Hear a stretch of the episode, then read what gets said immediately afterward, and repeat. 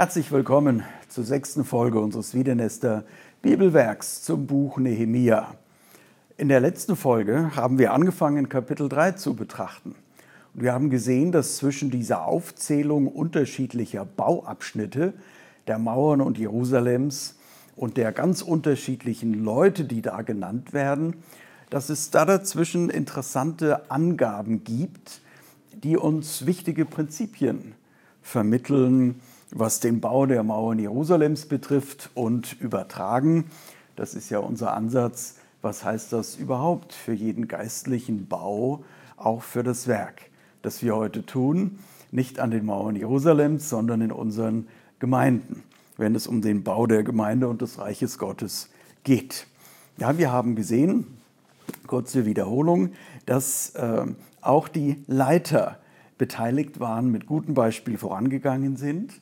Wir haben gesehen, dass sich Menschen mit ganz unterschiedlichen Berufen an dem Bau der Mauer Jerusalems beteiligt haben. Die, die man eigentlich erwarten würde, die Zimmerleute und die Maurer, werden gar nicht erwähnt, sondern teilweise Leute, die wir vielleicht gar nicht ausgesucht hätten. Wir haben gesehen, dass die Leute auch aus den umliegenden Orten beteiligt sind, dass neben einzelnen Leuten auch ganz unterschiedliche Gruppen erwähnt werden und dass über 30 Mal in diesem Kapitel dieses kleine Wörtchen daneben auftaucht. Und wie deutlich wird, diese unterschiedlichen Leute und Gruppierungen, die hier an jeweils ihrem Abschnitt bauen, haben sich aufeinander abgestimmt, haben miteinander zusammengearbeitet, um eine feste Mauer bauen zu können. Und wir sehen, es gibt hier klar abgegrenzte Bereiche, eine klare Aufgabenverteilung, klare Verantwortung. Jede Gruppe oder jeder Einzelne hat eben diesen bestimmten Bereich, an dem dann auch verbindlich gearbeitet wird. Also nicht nach Lust und Laune, mal hier ein paar Steine, mal dort, sondern verbindlich eine Aufgabe übernehmen.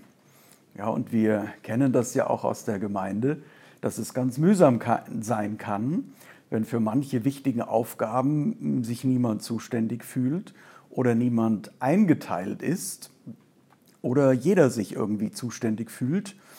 Äh, und dann gibt es Sonntage lang, da steht gar kein äh, Blumenstrauß vorne neben der Kanzel oder auf dem Abendmahlstisch. Und dann gibt es Sonntage, da sieht es aus wie im Blumenladen, weil dann äh, jeder was mitbringt. Also spannend hier zu sehen, ja, wie das genau geregelt ist. Noch einige Sachen, die mir äh, aufgefallen sind. Hier 3.18.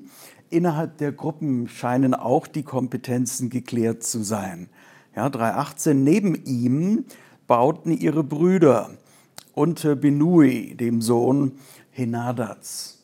Also auch hier war irgendwie klar, wer in diesem Bereich, wer in dieser Gruppe Verantwortung übernimmt.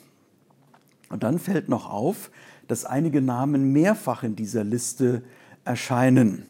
Dieser erwähnte Binui in Vers 18 taucht dann auch nochmal in Vers 24 auf. Nach ihm oder neben ihm baute Binui, der Sohn Henadats, ein weiteres Stück vom Hause Asarias bis an den Winkel und bis an die Ecke.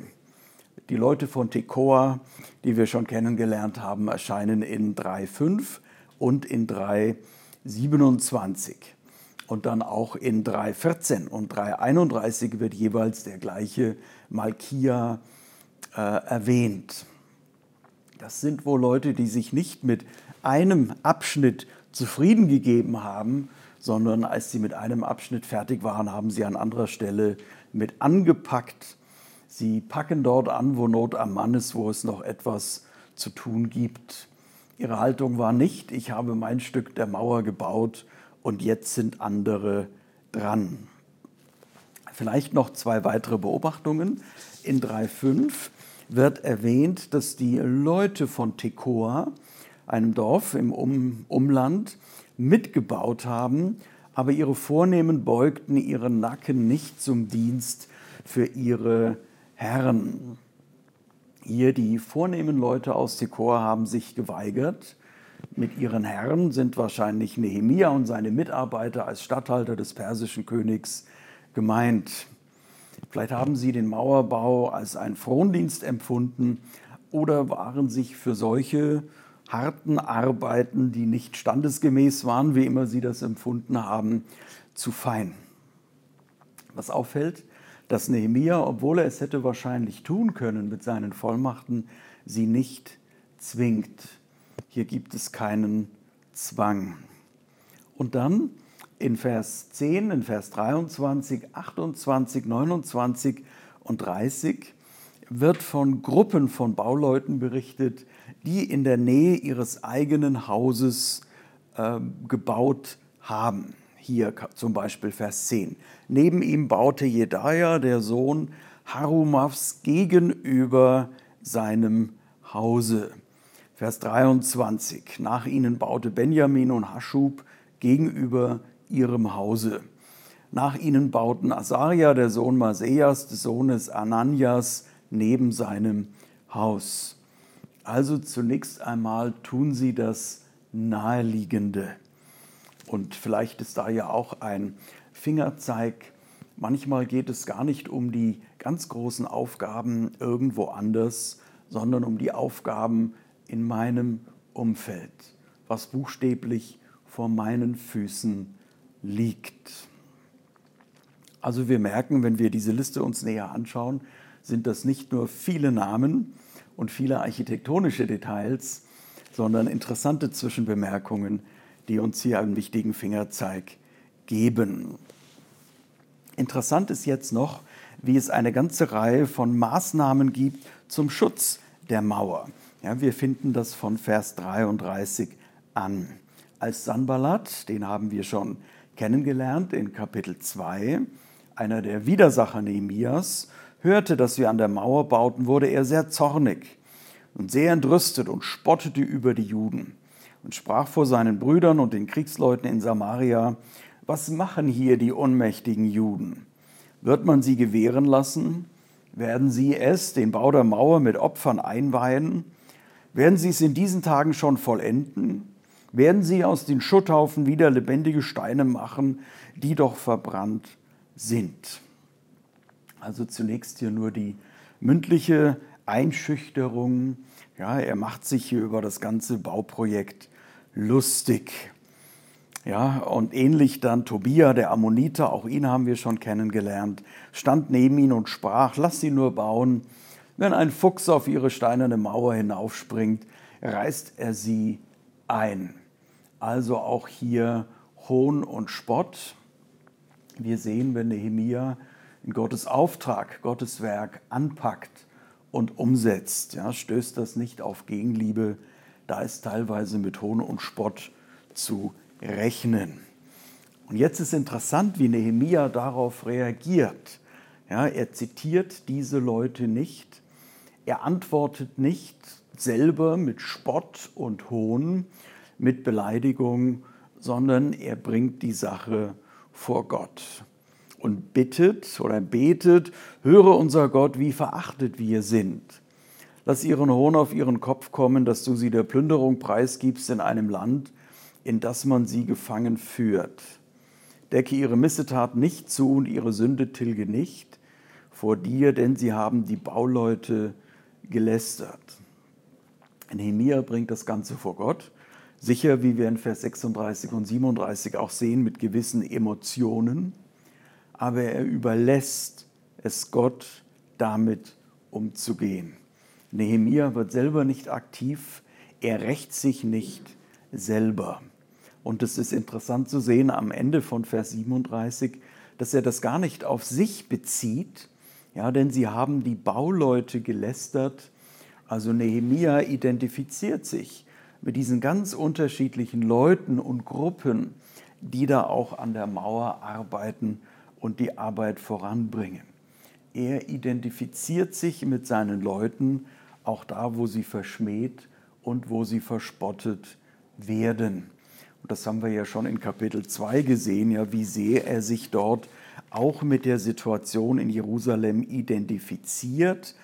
Ja, er sagt ja zu den Leuten dort, ich sehe das Unglück, in das wir geraten sind. Und weil sich Nehemia auch so mit ihnen identifiziert und eins macht, folgen sie ihm. Und dann heißt es abschließend, aber wir bauten die Mauer und schlossen sie bis zur halben Höhe. Und das Volk gewann neuen Mut zu arbeiten.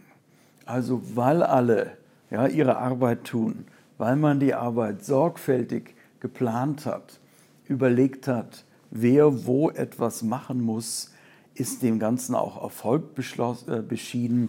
Die Mauer ist schon halb gebaut und angesichts auch dieser Erfolge gewinnt dann das Volk neuen Mut, trotz der Anfeindungen, denen sie begegnen.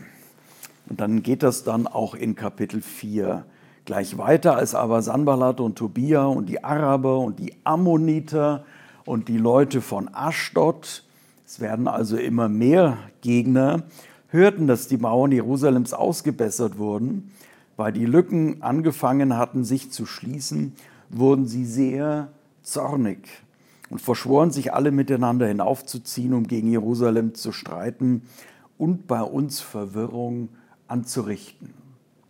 Also das wird immer sie immer massiver, immer mehr Menschen finden sich zusammen, die hier ihren Anspruch, ihre Verfügungsgewalt über Jerusalem bedroht sehen und aufrechterhalten wollen. Und jetzt wieder die Reaktion in Vers 3.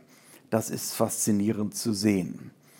Wir aber beteten zu unserem Gott, also wieder bringt Nehemia die Situation vor Gott und gleichzeitig stellten wir gegen sie Tag und Nacht Wachen auf zum Schutz vor ihnen. Also wieder macht Nehemia beides. Einerseits bringt er das Problem vor Gott, wir aber beteten zu unserem Gott und gleichzeitig tut er das menschlich Naheliegende, er tut, was er tun kann. Er stellt Wachen auf, um das Werk zu beschützen und nicht zu gefährden. Hier steckt ein wichtiges Prinzip, ja, nicht nur in Anfeindung, sondern bei allen großen Aufgaben. Einerseits wissen wir um unsere Abhängigkeit vor Gott. Wir beteten zu unserem Gott, dass wir alles vor ihn bringen, von ihm Wegweisung erfahren, von ihm Orientierung bekommen, bei ihm zur Ruhe kommen und gleichzeitig selber nicht untätig sind, stellten gegen sie Tag und Nacht Wachen auf zum Schutz vor ihnen, also das, was wir tun können, was sinnvoll, was vernünftig ist, auch tatsächlich zu tun. Jetzt ist die Reaktion in Vers 4 interessant und das Volk von Juda, also die Menschen, die hier bauen, ja, und die hören, was sich da zusammenbraut, wie die Zahl der Widersacher größer wird und zunimmt. Das Volk von Juda sprach, die Kraft der Träger ist zu schwach und der Schutt ist zu viel. Wir können an der Mauer nicht weiter bauen. Verrückt, oder? Gerade haben wir doch gelesen, die Mauer war halb fertig. Kapitel 3, Vers 38. Also natürlich können sie an der Mauer bauen. Sie haben es ja geschafft. Aber jetzt macht sich Entmutigung breit. Ja, die Bauleute fühlen sich bedroht. Sie sehen die Wachen dort stehen. Also es ist ein realistisches Szenario. Und plötzlich reicht die eigene Kraft nicht mehr. Plötzlich sind die Schutthaufen zu viel und das Ganze droht zum Erliegen zu kommen. Eine große Herausforderung. Ja, die eigentlichen Gründe, wahrscheinlich eben die blanke Angst, die Einschüchterung, die Unsicherheit, das wird gar nicht angeführt, sondern die eigene mangelnde Kraft und, der, und die Menge an Schutt. Ganz spannend, ja, das liegt ja oft äh, hinter der Entmutigung, dass wir einen realistischen Blick für eine Situation verlieren. Dass das, was uns eigentlich belastet, Sorge macht, herausfordert, gar nicht angesprochen wird. Vielleicht merken es wir manchmal selber gar nicht, was Entmutigung und Schwachheit auslöst. Und unsere Widersacher, Vers 5, aber dachten, sie sollen es nicht erfahren noch sehen, bis wir mitten unter sie kommen und sie töten und dem Werk ein Ende machen. Also wir merken hier, da braut sich etwas zusammen. Es ist nicht mehr nur der Spott, es ist nicht mehr nur die indirekte Drohung, das dem König zu melden, was hier geschieht, sondern hier wird ein konkreter Überfall geplant und dem ganzen Werk soll ein Ende gemacht werden. Hier ist der Bau der Mauern massiv bedroht. Und wir werden in der nächsten Folge dann sehen, ab Kapitel 4, Vers 6, was Nehemia in dieser herausfordernden Situation tut. Wir haben ja hier gesehen, wie einerseits Erfolg, aber eben auch die Anfechtung, die Bedrohung so eng zusammenliegen. Ja, der große Erfolg, alle arbeiten zusammen, die Mauer ist halb fertig und jetzt hier die blanke Angst angesichts der Bedrohung. Das kennen wir ja auch aus anderen Stellen der Bibel des Alten Testaments, dass große Erfolge und die Angst vor der Bedrohung ganz eng zusammenliegen. Wir etwa denken in die Geschichte im Königebuch über Elia, der einerseits auf dem Berg Karmel Gottes Eingreifen in wunderbarer Weise erlebt und dann gleich darauf in Kapitel 19 selber eingeschüchtert ist, Angst hat, sterben möchte und Gott ihn dann auf besondere Art und Weise ermutigen will und das ja auch tut. Also rechnen wir damit dass dort, wo gebaut wird, wo Gottes Sache vorangetrieben wird, sich Widerstand regt, dass neben der Ermutigung dann eben auch die Entmutigung kommt und dass wir entsprechend gewappnet sind. Schön, dass Sie dabei waren bei unserem Wiedenester Bibelwerk Folge 6 zum Buch Nehemia. Wir sehen uns demnächst. Bis dahin herzliche Grüße aus Wiedenest. Gottes Segen.